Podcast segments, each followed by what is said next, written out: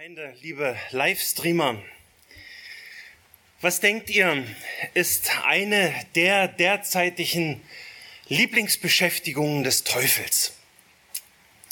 Im letzten Predigtext nannte Jakobus ihn ja das erste bei meinem Namen, ja, Teufel, Diabolos, Verleumder, Jakobus 4, Vers 7. Also was denkt ihr, ist eine der Lieblingsbeschäftigungen des Teufels? Die Bibel beantwortet die Frage in Offenbarung 12. Dort lesen wir von einem Ereignis, das heilsgeschichtlich noch in der Zukunft liegt. Offenbarung 12, Vers 9. Und so wurde der große Drache niedergeworfen. Wie gesagt, die Bibel redet hier von einem zukünftigen Ereignis. Also wer wird niedergeworfen? Die alte Schlange, genannt der Teufel, der Diabolos, der Verleumder und der Satan, zu Deutsch Verkläger beziehungsweise Widersacher der den ganzen Erdkreis verführt. Er wurde auf die Erde hinabgeworfen und seine Engel wurden mit ihm hinabgeworfen. Vers 10. Und ich, also der Apostel Johannes, und ich hörte eine laute Stimme im Himmel sagen, nun ist gekommen das Heil und die Macht und das Reich unseres Gottes und die Herrschaft seines Christus. Warum? Wir lesen die Begründung. Denn hinabgestürzt wurde der Verkläger unserer Brüder der sie vor unserem Gott verklagte Tag und Nacht. Also was ist die derzeitige Lieblingsbeschäftigung des Teufels, dieses hauptberuflichen Verleumders? Er verklagt unsere Brüder vor Gottes Thron und er tut das Tag und Nacht, also mit äußerster Beständigkeit. Er ist hartnäckig in seinem Tun. Hat es was mit unserem Leben zu tun? Mit meinem schon, danke. Bitte schlagt eure Bibeln auf. Wir lesen Jakobus 4, die Verse 6b bis 12. Jakobus 4, die Verse 6b bis 12. Gott widersteht den Hochmütigen, den Demütigen aber gibt er Gnade. So unterwerft euch nun Gott, widersteht dem Teufel, so flieht er von euch. Naht euch zu Gott, so naht er sich zu euch. Reinigt die Hände, ihr Sünder, und heiligt eure Herzen, die ihr geteilten Herzens seid. Fühlt euer Elend, trauert und heult. Euer Lachen verwandle sich in Trauer und eure Freude in Niedergeschlagenheit. Demütigt euch vor dem Herrn, so wird er euch erhöhen. Verleumdet einander nicht, ihr Brüder. Wer seinen Bruder verleumdet und seinen Bruder richtet, der verleumdet das Gesetz und richtet das Gesetz. Wenn du aber das Gesetz richtest, so bist du ein, so bist du nicht ein Täter, sondern ein Richter des Gesetzes. Einer nur ist der Gesetzgeber, der die Macht hat, zu retten und zu verderben. Wer bist du, dass du den anderen richtest? Ich bete, Herr, heilige uns in Wahrheit. Dein Wort ist Wahrheit. Amen. Amen. Gott ist der Boss das stelle ich als Thema über die heutigen Verse und ich sage gleich zum Anfang, ja, dass ich dieses Wort Boss nur im positiven Sinne, also voller Ehrfurcht vor der höchsten Autorität in diesem Universum verwende. Denn dieser Boss ist nicht nur gerecht, sondern er ist auch voller Liebe. Gottes Boss. Das ist eine Feststellung, an die ich mich selbst immer wieder erinnern muss, wenn ich in diesen eben beschriebenen Spannungen in meinem Alltag stehe, weil sie ich dann eben, oder, oder diese, diese, diese Aussage, weil sie dann eben mein Denken und mein Handeln wieder zurechtrückt. Gott, Gott ist der Boss und Gott liebt mich. Ihm müssen wir uns unterwerfen, wenn wir in unserem Leben Veränderungen in der Nachfolge sehen wollen. Das hat uns Jakobus in den vorhergehenden Versen alles erklärt. Wir hatten das. Auf der einen Seite sollen wir dem Teufel, dem Verleumder widerstehen und uns auf der anderen Seite Gott nahen. Zwischen diesen beiden Aktionen steht Christus als dein Retter und Herr. Und dem musst du glauben und ihm folgen. Es gibt keinen Freiraum. Du musst dich entscheiden. Und Gottlob sagt Gott ganz klar, dem Demütigen gibt er Gnade. Er erhöht ihn und nimmt ihn mit unter seinen Segen. Wir hatten das. Und das ist fantastisch. Wir können uns freuen über das, was Jakobus hier in den Versen vorher geschrieben hat. Aber, aber, sofort legt er in Vers 11 seine Hand in die nächste Wunde. Vers 11. verleumdet einander nicht, ihr Brüder. Ausrufungszeichen. Wieder steht hier ein Befehl, den er mitten in das Gemeindeleben hineinspricht. Brüder verleumden Brüder. Das ist offensichtlich seit Beginn der Gemeinde üblich, dass das passiert und deswegen wird es auch in den anderen neutestamentlichen Briefen immer wieder thematisiert von allen Verfassern. Aber warum tun wir das? Eben haben wir uns noch vor Gott gedemütigt, ja, gerade haben wir seine Gnade empfangen und uns und Gott hat uns nicht gerichtet und im nächsten Moment stehen wir dann in der Gemeinde zusammen, ja, da geht ein Bruder oder eine Schwester vorbei und kaum ist er oder sie weg, stecken wir die Köpfe zusammen und sagen, hast du schon gehört? Hast du schon gesehen? Hast du schon seinen WhatsApp-Status gelesen? Boah! Wir verlieren im Alltag so schnell diese demütige Gesinnung aus Vers 10.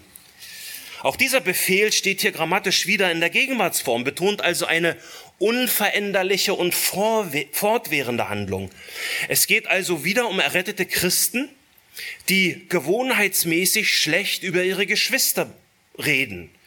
Das bedeutet es zu verleumden. Wörtlich heißt es übel sprechen. Christen sprechen Übles über Christen und geben so dem Teufel, dem Superverleumder, immer wieder neues Material für seine beständigen Anklagen vor dem Thron Gottes. Luther übersetzt hier so klasse, wie ich finde, Afterredet nicht übereinander, liebe Brüder. Afterreden heißt, heißt nicht hinten herum. Nicht hinten herum reden. Äh, in seinem kleinen Katechismus erklärt, also in seinem kleinen Katechismus, in seinem kleinen Katechismus zum achten Gebot, ähm, erklärt Luther sehr genau, was er mit diesem Afterreden meint. Ja, also das achte Gebot ist bei ihm dort in der Reihenfolge, du sollst nicht falsch Zeugnis reden, wieder deinen Nächsten. So, und jetzt kommt die Frage, die er stellt, was heißt Afterreden? Seine Antwort ist im Katechismus, dem Nächsten hinter dem Rücken Übles nachsagen und seine Worte und Werke giftig deuten und böslich verdrehen giftig deuten und böslich verdrehen. Und da sage ich natürlich wieder, sowas machen Christen hinter dem Rücken, giftig deuten und böslich verdrehen? Leider ja, damals wie heute. Denken wir zum Beispiel daran, was Jakobus in Kapitel 3 schon über die Lehrer der Gemeinde geschrieben hat, ja? Gerade diejenigen, die nach Jakobus 3 Vers 1 nach der Ehre trachten, die Lehrer der Gemeinde zu sein, verfehlten sich vielfach. Zum Beispiel, indem sie äh, anderen Lehrern Übles nachsagten, Worte und Werke giftig deuten und böslich verdrehten. Wir haben das alles angeguckt im Kontext. Und dabei lehrt uns doch das achte Gebot eben nicht, Falschzeugnis zu reden, um, um, oder um es eben mit den Worten Luthers zum achten Gebot zu sagen. Und jetzt zitiere ich mal seinen Katechismus. Wir sollen Gott fürchten und lieben, dass wir unsere Nächsten nicht fälschlich belügen, verraten, Afterreden oder bösen Leumund machen, sondern sollen ihn entschuldigen, Gutes von ihm reden und alles zum Besten kehren. Ja, wenn ich das lese, dann denke ich, das ist ein hoher Anspruch, den Luther hier formuliert. Aber das ist genau der Anspruch Gottes an dich und natürlich an mich. Und deshalb stelle ich dir jetzt meine erste Frage in der Gliederung heute. Erstens, erhebst du dich über das Gesetz. Erhebst du dich über das Gesetz. Denn genau das tust du, wenn du deinen Bruder verleumdest. Schaut in Vers 11. Vers 11. Hier steht, wer seinen Bruder verleumdet und seinen Bruder richtet, der verleumdet das Gesetz und richtet das Gesetz. Und das passiert uns so schnell, dass wir es manchmal, so schnell, dass wir es manchmal einfach selber gar nicht merken.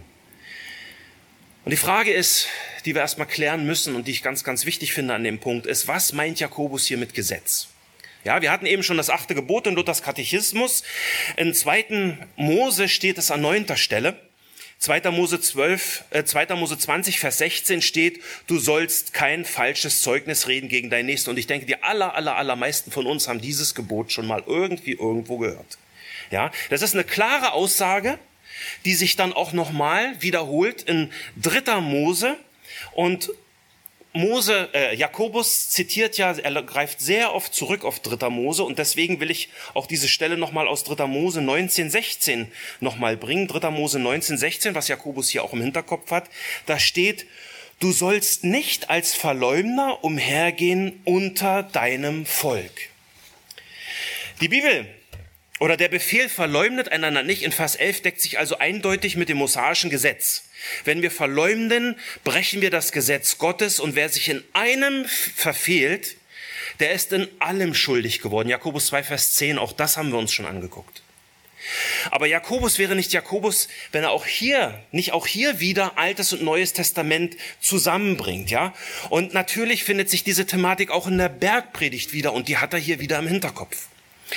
Und das sehen wir sehr deutlich daran, dass er hier in unseren Predigtversen heute zwei Verben benutzt, um unseren Umgang mit dem Gesetz Gottes zu hinterfragen. Er verbindet quasi das Alte und das Neue Testament, das Gesetz und die Lehre Jesu durch die Verbindung der zwei Tätigkeitsworte, die ausdrücken, was wir tun. Er redet Jakobus vom Verleumden, also 3. Mose 19, und er redet vom Richten. Und wo findet sich das Richten in der Bergpredigt? Hatten wir auch schon. Bergpredigt, Matthäus 7, Vers 1. Da steht folgendes. Jesus Christus spricht, richtet nicht, damit ihr nicht gerichtet werde, gewerdet. Denn mit demselben Gericht, mit dem ihr richtet, werdet ihr gerichtet werden. Und mit demselben Maß, mit dem ihr anderen zumesst, wird auch, wird auch euch zugemessen werden. Was siehst du aber den Splitter im Auge deines Bruders und den Balken in deinem Auge bemerkst du nicht?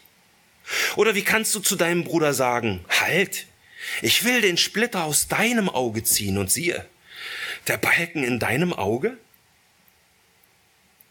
Du Heuchler, zieh zuerst den Balken aus deinem Auge und dann wirst du klar sehen, um den Splitter aus dem Auge deines Bruders zu ziehen. Genau das hat Jakobus hier im Hinterkopf. Jakobus verbindet hier in Vers 11 wieder 3. Mose 19 mit der Bergpredigt. Und ich hoffe, ihr seht das, denn es ist wirklich sehr, sehr deutlich. Aber das reicht mir hier an der Stelle noch nicht. Denn von welchem Gesetz hat Jakobus hier im Brief denn schon mehrmals geredet? Erinnert ihr euch da? Haben wir auch schon durchgekaut? Genau, vom Gesetz der Freiheit. Er spricht mehrmals vom Gesetz der Freiheit. Er schrieb schon in 1.25 über dieses Gesetz, dessen Anwendung in unserem Leben er an eine, an eine großartige Verheißung knüpft, schreibt er folgendes, 1.25, wer aber hineinschaut in das vollkommene Gesetz der Freiheit und darin bleibt, dieser Mensch, der kein vergesslicher Hörer, sondern ein wirklicher Täter ist, er wird glückselig sein in seinem Tun. Also die Frage, was meint Jakobus hier mit Gesetz, vollkommenes Gesetz der Freiheit? Das sollten wir wissen, wenn wir über diese Stelle reden heute im Predigtext. Nun, er meint letztendlich das gesamte Wort Gottes, das über deinem Leben steht, es bestimmt und ihm Richtung gibt. Du kommst zum Glauben an Jesus als Retter und Herrn und der Heilige Geist beginnt nun die Prinzipien der Heiligen Schrift auf dein Leben, auf deine Motive und warum du das, was du tust, anzuwenden. Du bist freigekauft und befreit von der Sklaverei der Sünde, weil du jetzt Jesus gehörst. Das hatten wir vorhin auch in einem der Lieder. Er ist jetzt dein Herr und nicht mehr die Sünde. Du bist jetzt Sklave Jesu Christi, genauso wie Jakobus. Und nur in Jesus bist du wahrhaft frei, denn er ist jetzt dein Boss und sagt, was, was, was Sache ist. Und genau deswegen sagt uns Jakobus ja dann auch nochmal in 2 Vers 12 und 13, redet und handelt als solche, die durch das Gesetz der Freiheit gerichtet werden sollen. Denn das Gericht wird unbarmherzig ergehen über den, der keine Barmherzigkeit geübt hat. Die Barmherzigkeit aber triumphiert über das Gericht. Das Gesetz der Freiheit führt dazu, dass wir nicht mehr verleumden müssen, sondern weil wir Gottes Barmherzigkeit erfahren haben, können wir uns jetzt dazu entscheiden, barmherzig zu sein. Und zwischen diesen, diesen zwei Stellen, zwischen diesen, bei, zwischen diesen beiden Bibelstellen, im ersten Kapitel und im zweiten Kapitel zum, zum Gesetz der Freiheit, stellt Jakobus dann auch noch das königliche Gesetz 2 Vers 8, wenn ihr das königliche Gesetz erfüllt nach dem Schriftwort, du sollst deinen Nächsten lieben wie dich selbst, so handelt ihr recht. Wenn Jakobus im heutigen Predigtext also vom Gesetz spricht, da meint er folglich das ganze Wort Gottes, das dir Freiheit bringt und dein Leben als Kind Gottes regiert. Wenn du das Gesetz der Freiheit nicht befolgst, weil du zum Beispiel eben deinen Bruder, deine Schwester verleumdest und richtest, dann verleumdest und richtest du das Gesetz. Genau dieses Gesetz. Du stellst dich darüber und kritisierst das Gesetz der Freiheit. Du weißt es ja besser. Ja, du weißt es besser. Denn du verleumdest ja und richtest ja. Und schwuppdiwupp, schwuppdiwupp, plötzlich bist du kein Täter des Gesetzes mehr. Und das schreibt Jakobus und, dann, und das schreibt Jakobus dann weiter in Vers 11, genau das. Vers 11, wenn du aber das Gesetz richtest, so bist du nicht ein Täter, sondern ein Richter des Gesetzes. Wenn wir uns als Richter des Gesetzes aufspielen, dann ist das purer Hochmut. Und wir haben gelernt, dass Gott dem Hochmütigen widersteht, oder? Das Wort Richter hier im Text heißt auf Griechisch Kritis. Und von dem, das hört man schon am Klang, ja, von dem unsere deutschen Wörter Kritik oder kritisieren abstammen. Aber steht es uns zu, das Wort Gottes zu kritisieren? Ich hoffe, wir sagen da alle laut und deutlich Nein. Ja, das Wort Gottes kritisiert uns, aber doch bitte nicht umgekehrt. Denn das Wort Gottes ist ja ein Richter der Gedanken und Gesinnungen des Herzens. Hebräer 4, Vers 12. Wenn wir verleumden, werden wir vom Täter zum Richter. Wir leben dann im Selbstbetrug und das ist ja die Hauptbotschaft des Jakobusbriefs. Ja, seid aber Täter des Wortes und nicht bloß Hörer, die sich selbst betrügen. 1 Vers 22. Jesus will Täter seines Wortes sehen. Wir hatten das schon, aber ich, ich will hier trotzdem auch noch mal die Bergpredigt zitieren, weil Jakobus sie ja hier die ganze Zeit im Hinterkopf hat und durchscheinen lässt in diesem ganzen Kontext. Ja, Matthäus 7, Vers 21 und 23. Da sagt Jesus, nicht jeder, der zu mir sagt, Herr, Herr, wird in das Reich der Himmel eingehen, sondern wer den Willen meines Vaters im Himmel tut, der Täter ist. Viele werden an jedem Tag zu mir sagen, Herr, Herr, haben wir nicht in deinem Namen geweissagt und in deinem Namen Dämonen ausgetrieben und in deinem Namen viele Wundertaten vollbracht? Und dann werde ich ihm bezeugen, ich habe euch nie gekannt, weicht von mir, ihr Gesetzlosen. So wird es denen ergehen, die sich über das Gesetz erheben und sich dadurch als Richter aufspielen und durch verleumderisches Afterreden mehr dem teuflischen Superverleumder nachfolgen als dem Herrn Jesus. Ich habe euch nie gekannt. Und das führt mich zu meiner zweiten Frage in der Gliederung. Meine zweite Frage an euch. Willst du der Boss sein? Selbst wenn du es willst und du dich vielleicht sogar dabei gut fühlst, wenn du andere verleumdest, über, über sie afterredest und über sie richtest, das tut uns gut, ja. Du kannst nicht der Boss sein. Jakobus stellt jetzt in Vers 12 eindeutig fest, wer hier wirklich der Boss ist. Vers 12. Einer nur ist der Gesetzgeber, der die Macht hat zu retten und zu verderben. Und du bist es definitiv nicht. Ich auch nicht. Jakobus spricht hier natürlich wieder auf das traditionelle jüdische Gebet, das Schma Israel aus 5. Mose 6, Vers 4 an. Ja, höre Israel, der Herr ist unser Gott, der Herr allein. Wir hatten das schon. Ja, und wir haben uns den, den Jakobus 2, Vers 19 sehr genau angesehen, ja, wo, wo die Dämonen oder wo er schreibt über die Dämonen, du glaubst, dass es nur einen Gott gibt, du tust wohl daran, auch die Dämonen glauben es und zittern. Ja, die glauben auch daran, dass Gott der Boss ist. Aber es ist eine wichtige Beobachtung hier in Vers 12, dass es hier eine Textvariante gibt. Andere deutsche Bibeln übersetzen, zum Beispiel die Elberfelder, die übersetzen hier, einer ist der Gesetzgeber und Richter. Gesetzgeber und Richter. Nach Schlachter steht das leider nicht. Warum ist das so wichtig? Naja, wäre Gott nur der Gesetzgeber, könnten wir sagen, ja gut, er hat uns die Regeln gegeben, aber wie wir damit umgehen, das entscheiden wir dann doch lieber selber. Wir sind echt gute Richter, wir kriegen das schon alleine hin. Ja? Und wohin dieses Boss sein wollen dann führt, können wir zumindest wir politisch Interessierten in der Welt immer deutlicher und offen, offensichtlicher sehen, ja, diese moralische Zerrüttung, dieser zunehmende Kontrollwahn, Krieg, Verarmung und eine große Verunsicherung in allen Bereichen unter vielen, vielen Menschen. Und in einer Zeit, in der diese von der biblischen Wahrheit oder in der dieser von der biblischen Wahrheit losgelöste neue Moralismus jeden richtet, der anders denkt und nicht der jeweiligen Agenda folgt und damit auch uns Christen in allen Bereichen unseres Lebens immer mehr Druck und dann immer mehr Druck setzt, ist diese Feststellung im heutigen Text so wichtig. Nein, Gott ist nicht nur Gesetzgeber und lässt uns dann machen, was wir für richtig halten. Nein, er ist auch der Richter, der die Befolgung seiner Gesetze, seines Wortes überprüft und bewertet. Und er hat die Macht zu retten und zu verderben. Warum? Weil er der Boss ist. Und nicht du und nicht ich oder die neuen Moralisten. Der Gesetzgeber ist auch der Richter, und zwar in der Vergangenheit, in der Gegenwart, in der Zukunft und vor allem auch im jüngsten Gericht. Und das Gericht wird kommen. In Kapitel 5, Vers 9, ich greife da ein bisschen vor, schreibt Jakobus, dass dieser Richter vor der Tür steht. Und der Kontext macht es dort deutlich, dass Jakobus damit den Herrn Jesus meint, der bald wiederkommt. Jesus ist der Richter und steht quasi vor der Tür des Gerichtssaals.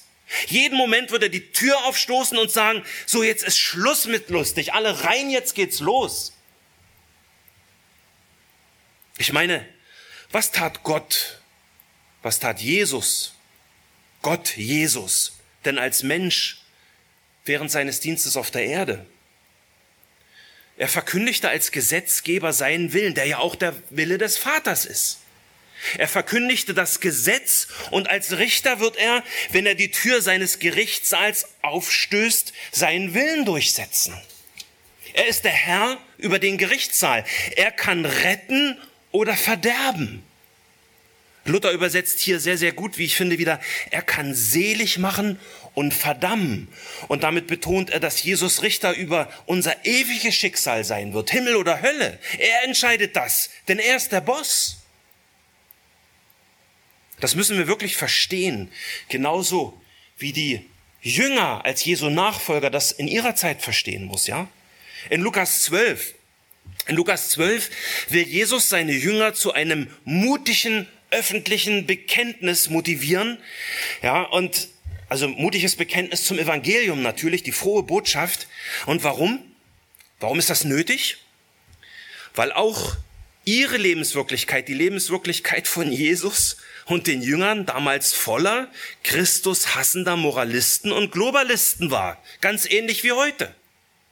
Und er ermutigt sie an dieser Stelle zu einem klaren Bekenntnis der biblischen Wahrheit auch unter Druck. Wie macht er das? Wie macht er das? Indem er ihnen die wahren Machtverhältnisse vor Augen führt. Hört mal zu auf Jesu Worte in Lukas 12, Vers 4 bis 5. Lukas 12, Vers 4 bis 5.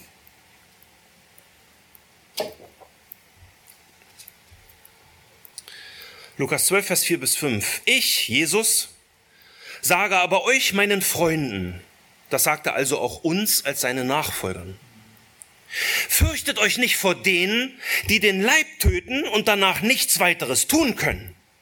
Ich will euch aber zeigen, wen ihr fürchten sollt. Fürchtet den, welcher, nachdem er getötet hat, auch Macht besitzt, in die Hölle zu werfen. Ja, ich sage euch, den fürchtet. Gott ist der Gesetzgeber und der Richter und damit ist er in jeder Beziehung der absolute Boss in diesem Universum. Und dies führt Jakobus natürlich zu seiner persönlichen Anwendungsfrage in Vers 12, die auch meine dritte Frage an euch und an mich selber ist. Drittens, ja, wer bist du, dass du den anderen richtest? Wen meint er hier mit anderen? Im direkten Kontext natürlich meint er deinen Bruder und deine Schwester in der Gemeinde Gottes. Aber nicht nur. Nicht nur. Das Wort, das hier im Griechischen steht, meint wörtlich den, der dir nahe ist. Und das meint halt, das meint halt die Menschen in unserem Lebensumfeld weit über die Gemeinde hinaus. Deswegen übersetzt die Elberfelder hier auch sehr, sehr deutlich, wer bist du, der du den Nächsten richtet. Und die Nächsten sind auch außerhalb der Gemeinde. Wir sind zwar als Begnadigte, aber immer noch sehr aktive Sünder, die wir uns nach Jakobus 3, Vers 2 immer noch alle vielfach verfehlen. Wir sind es jedenfalls nicht. Du bist nicht der Richter, denn wir haben eigentlich alle genug damit zu tun, erstmal den Balken aus unseren eigenen Augen zu ziehen. Haben wir genug zu tun.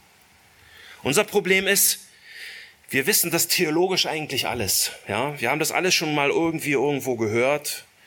Ja, wir haben, ich habe vorhin schon gesagt, wir kennen alle ja das achte Gebot beziehungsweise das neunte, je nach der Zählung. Du sollst kein falsch Zeugnis reden gegen deinen Nächsten. Ja, das hat jeder schon mal gehört. Sogar Leute, die nicht in die Gemeinde kommen.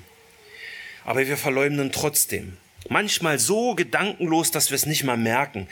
Wir reden wie der Diabolus, der Verleumder. Und so werden wir dann selber zu kleinen Antichristen.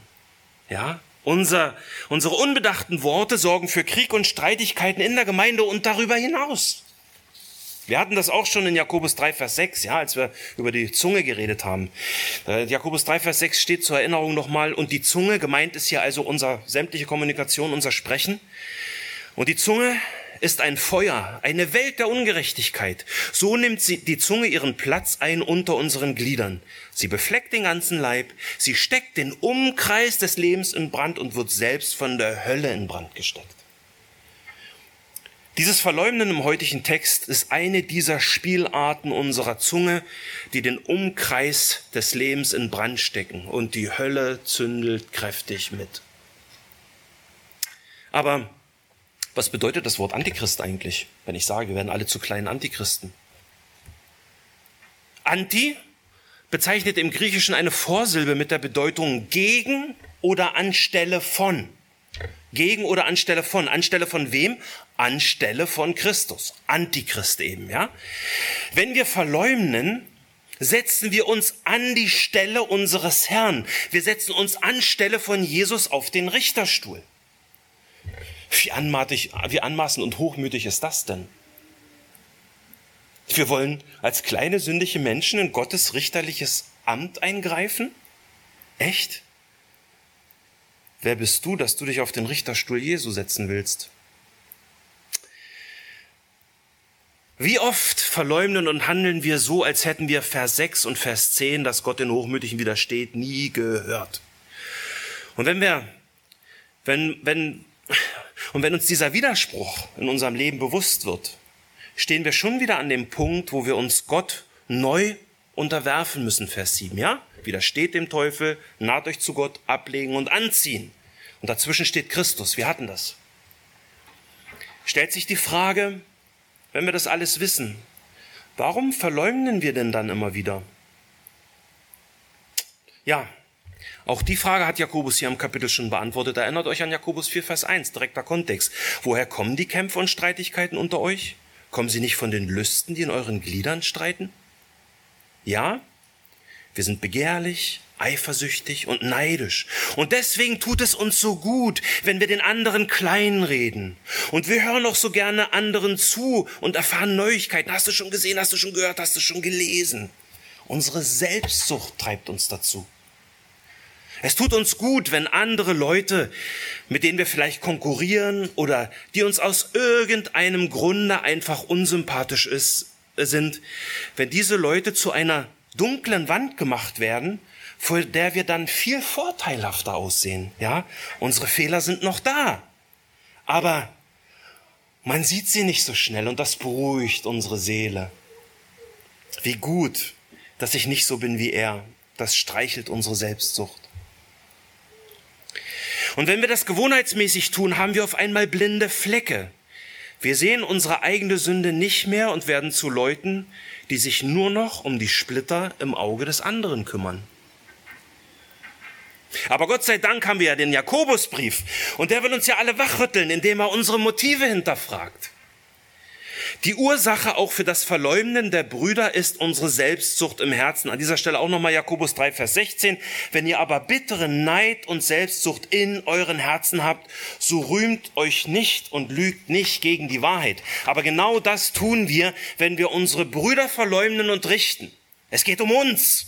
Und deswegen rühmen wir uns, deswegen lügen wir gegen die Wahrheit, deswegen verleumden wir und setzen uns auf den Richterstuhl Christi. Das alles hier im Kapitel, im Kontext schreibt Jakobus nur, um die Zwietracht in der Gemeinde als eine Sünde aufzudecken. Und wie überwinden Gemeinden ihre Kämpfe und Streitigkeiten? Indem sie verstehen, dass Gott der Boss ist und dieser Boss dem Hochmütigen widersteht und nur dem Demütigen Gnade gibt und ihn erhöht. Ich hörte vor kurzem von unserem Pastor Alex, dass sich der Ukraine-Konflikt jetzt auch in einigen russischsprachigen Gemeinden übertragen hat. Da spalten sich Gläubige in die ukrainische und in die russische Fraktion. Sie separieren sich voneinander. Und als ich das gehört habe, war ich echt betroffen. Ich war echt betroffen. Das kann doch nicht wahr sein. Und ich dachte, haben Sie denn nie den Jakobusbrief gelesen, wo wir unseren Glauben an unseren Herrn Jesus Christus, den Herrn der Herrlichkeit, nicht mit Ansehen der Person verbinden sollen? Jakobus 2.1. Russen, Ukrainer, Geimpfte, Ungeimpfte, was soll denn das? Es gibt nur zwei Kategorien Menschen. Kinder Gottes und Kinder der Welt. Es gibt nur in Christus oder ohne Christus. Und ich frage mit Jakobus, wer bist du, dass du den anderen richtest?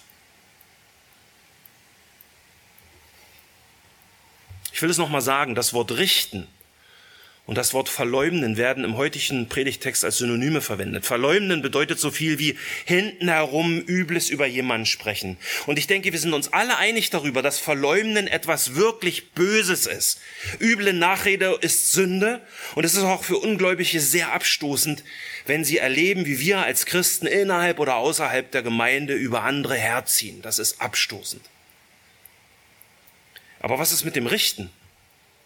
Ist das immer in jedem Fall Sünde? Kommt drauf an. Kommt drauf an. Ich hatte es schon gesagt, für richten steht im griechischen Krino, von dem unser deutsches Wort kritisieren abgeleitet ist, und das bedeutet wörtlich übersetzt urteilen. Verbietet Jakobus hier an unserer Stelle heute jedes Richten, jedes Urteilen? Und wie passt das mit dem biblischen Gebot zusammen, dass wir mit Nüchternheit alles prüfen sollen? Denn zum Prüfen müssen wir urteilen.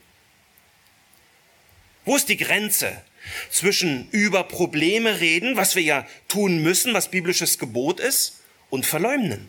Wo verläuft die Grenze zwischen nötigen Kritisieren von Brüdern oder Schwestern und sie zu verleumden? Wann wird aus einem Richten im Sinne von beurteilen das Verurteilen, wo wir uns dann voller Hochmut auf den Richterstuhl Christi setzen? Eben weil ich, eben weil ich bei diesem Thema selbst so oft versage, ist das meine eigene Anwendungsfrage an diesen Text, ja? Jakobus, wo ist die Grenze? Wann wird aus dem Beurteilen ein Verurteilen? Wenn wir, wenn wir urteilen, jetzt muss ich aufpassen, dass ich mich nicht verplapper.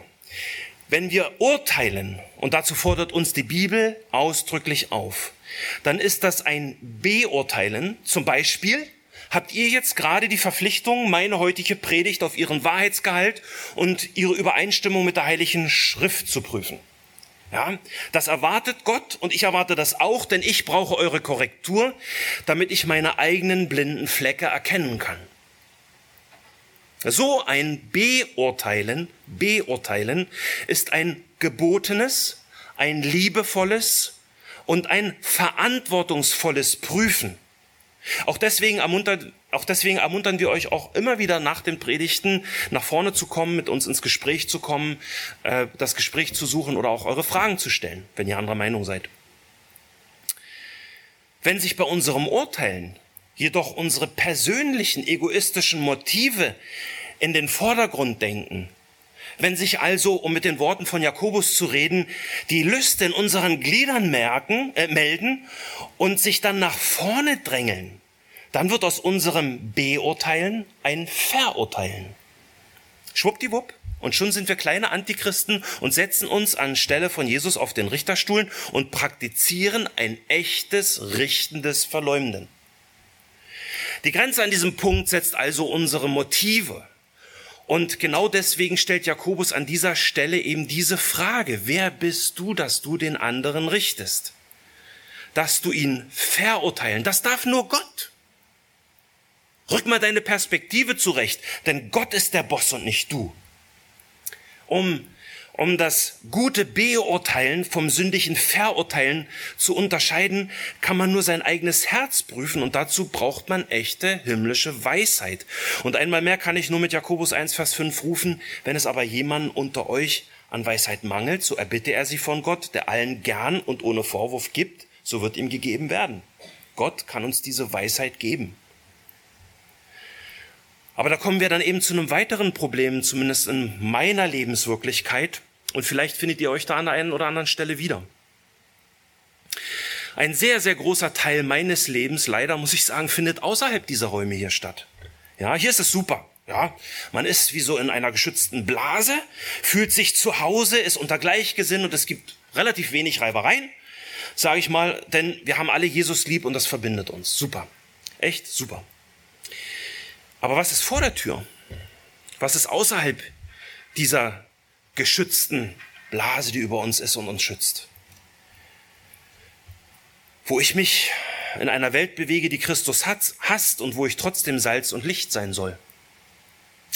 In meiner Lebenswirklichkeit gibt es nur sehr wenige, die an der frohen Botschaft interessiert wird. Aber Gottlob, es gibt sie und das ist dann natürlich ermutigend. Und ist euch bewusst, dass vermutlich alle Jünger Jesu den Märtyrertod gestorben ist und der einzige, wo wir das nicht genau wissen, ist Johannes und der war im Gefängnis, als er die Offenbarung schrieb? Und meine häufige Erfahrung ist auch, dass man mit Engelszungen reden kann. Man kann wirklich liebevoll mit Engelszungen reden und man kann wirklich mit ehrenwerten Motiven biblische Wahrheit reden. Ja, aber das schützt dich nicht vor den Anfeindungen deiner Zuhörer. Bist du für oder gegen Putin? Bist du für oder gegen Impfen? Bist du für Homosexualität und Gender oder dagegen? Wenn wir in unserer Lebenswirklichkeit bei solchen Themen nicht einfach still und uns vermeintlich demütig wegducken wollen, sondern uns dafür entscheiden, biblische Positionen zu vertreten, werden wir heftigen Gegenwind zu spüren bekommen. Aber genau das bedeutet es, Salz und Licht zu sein nämlich durch die Verkündigung von biblischer Wahrheit Gottes Willen auch bei Gegenwind zu verkündigen und sich nicht still wegzuducken. Tut Buße, denn das Reich Gottes ist nahe. Das ist keine populäre Botschaft.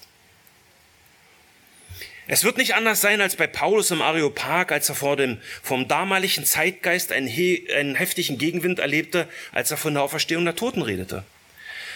Aber er konnte das nur tun, weil er wirklich verstanden hat, dass Gott der Boss ist und dass er im Kampf zwischen menschlichen Ideologien, Ideologien dieser Welt und biblischer Wahrheit steht. Zwei Themenbereiche aus meiner Lebenswirklichkeit, wo ich in letzter Zeit heftige Gespräche hatte. Ja? Vielleicht wisst ihr das? Mal ein christliches Beispiel. Im Bund freier evangelischer Gemeinden läuft im Moment eine Debatte darum, ob man homosexuelle Paare segnet und homosexuell lebende Personen in die Leitung aufnehmen kann. Die Leitung des Bundes hat sich jetzt in einem internen Papier an ihre Pastoren und andere Funktionsträger gewandt. In dem Papier bekräftigen sie dann ihre Position, dass sie diese Art von Trau und Segenhandlung, Segenshandlungen und leitende Position für homosexuell lebende Menschen in der Gemeinde nicht ausschließen wollen. Und wenn eine Gemeinde diese Position des Bundes nicht teilen kann, dann könne dieser Konflikt nur dadurch aufgelöst werden, dass diese, ich sag mal, rebellischen FEG-Gemeinden dann einen getrennten Weg gehen.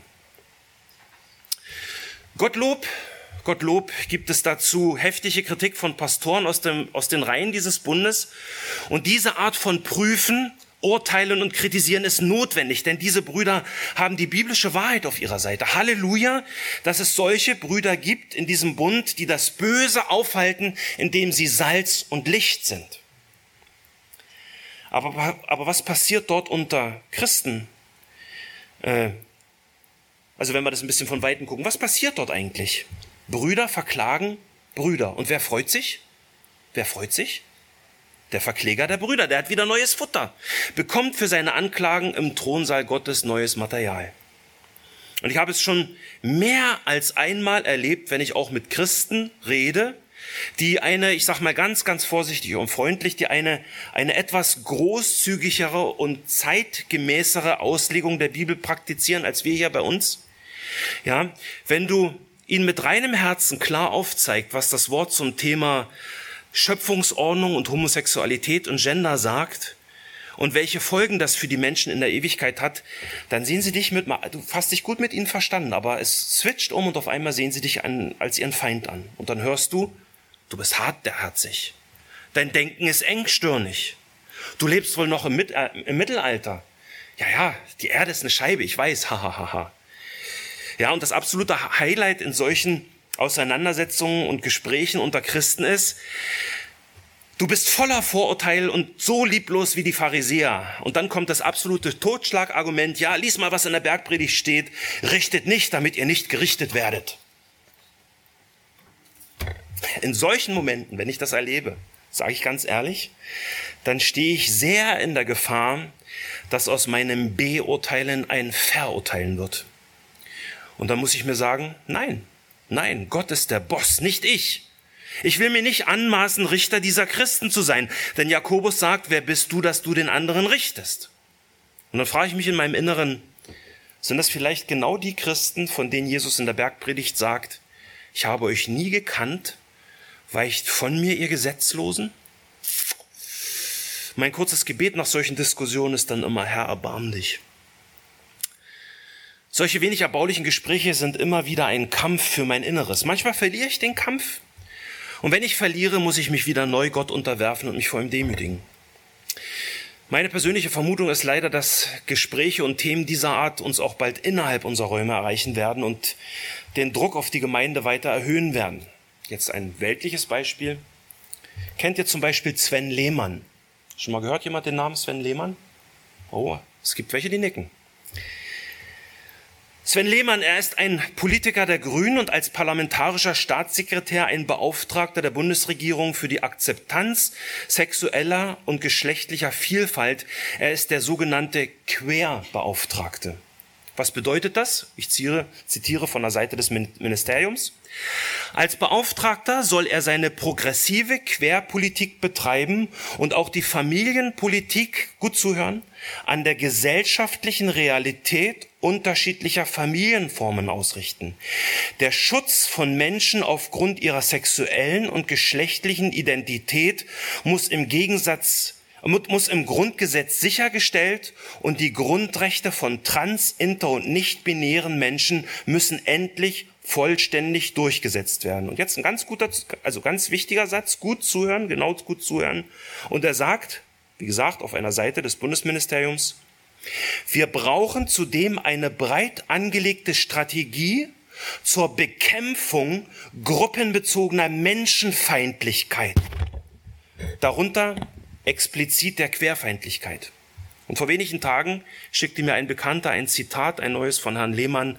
Dieser sagte, welches Geschlecht ein Mensch hat, kann kein Arzt von außen attestieren.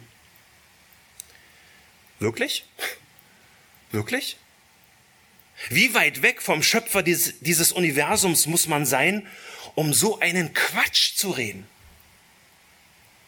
Und das ist nur mal ein ganz kleines aktuelles Beispiel, was diese neuen Moralisten und aktuellen politischen Gestalter hier in Deutschland reden und welche Ziele sie mit einer recht militanten Sprache verkünden.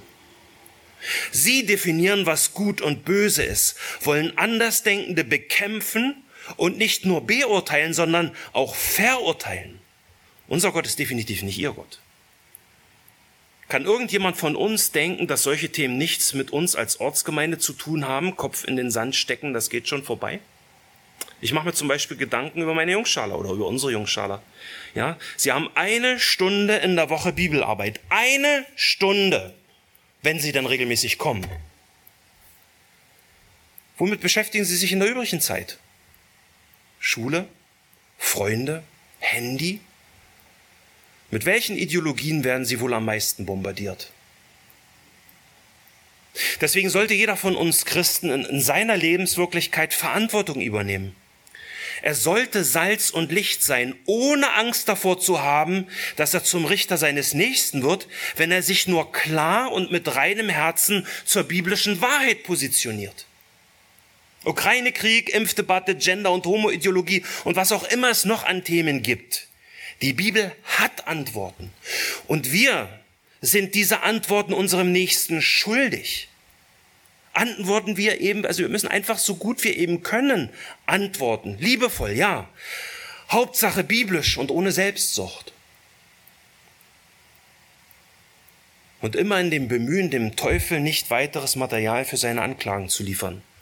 Mit welchem Titel dein Gegenüber dich dann ehrt, kann dir relativ egal sein. Hartherzig, intolerant, lieblos, unbarmherzig, verurteilender Pharisäer oder was auch immer. Na und?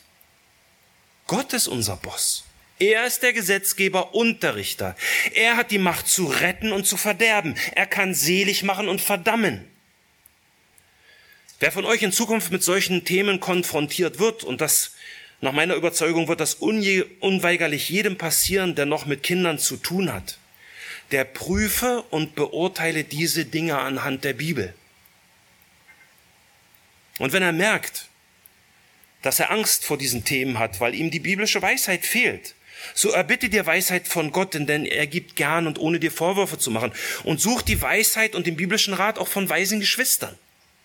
Mutig voran, liebe Brüder und Schwestern, denn unser Gott ist der Boss. Und wir sind hier, um das Licht von Gottes Wahrheit in diese dunkle Kultur zu bringen. Lasst uns zum Schluss nochmal die heutigen Predigtverse lesen. Jakobus 4, Verse 11 und 12. Verleumdet einander nicht, ihr Brüder. Wer seinen Bruder verleumdet und seinen Bruder richtet, der verleumdet das Gesetz und richtet das Gesetz. Wenn du aber das Gesetz richtest, so bist du nicht ein Täter, sondern ein Richter des Gesetzes. Einer nur ist der Gesetzgeber, der die Macht hat, zu retten und zu verderben. Wer bist du, dass du den anderen richtest? Amen. Lasst uns aufstehen zum Gebet. Himmlischen Vater, Himmlischer Vater, danke für dieses Wort hier wieder bei Jakobus, das so klar und deutlich redet davon, wer du bist und wer wir sind, Herr, das, was wirklich die Machtverhältnisse in diesem, die wahren Machtverhältnisse in diesem Universum aufzeigt, Herr, und, und hilf einfach, dass diese Erkenntnis, dass du die höchste Autorität bist, uns hilft, unsere Menschenfurcht zu überwinden beim Bekennen der biblischen Botschaft, die, dass wir mutige Verkündigungen Verkündiger des Wortes sind, dass wir die Wahrheiten, die die Schrift lehrt, dass wir die vertreten. Und äh, Herr, mach uns stark als Gemeinde in dieser dunklen Kultur, ähm, ja, dass wir einfach wirklich es schaffen, äh, Salz und Licht zu sein als Gemeinde, jeder einzelne von uns auch als Gemeinde gemeinsam, damit du dich an uns freust. Herr, danke, dass du uns dieses Wort gegeben hast und bitte versiegel das fest in unserem Herzen. Amen.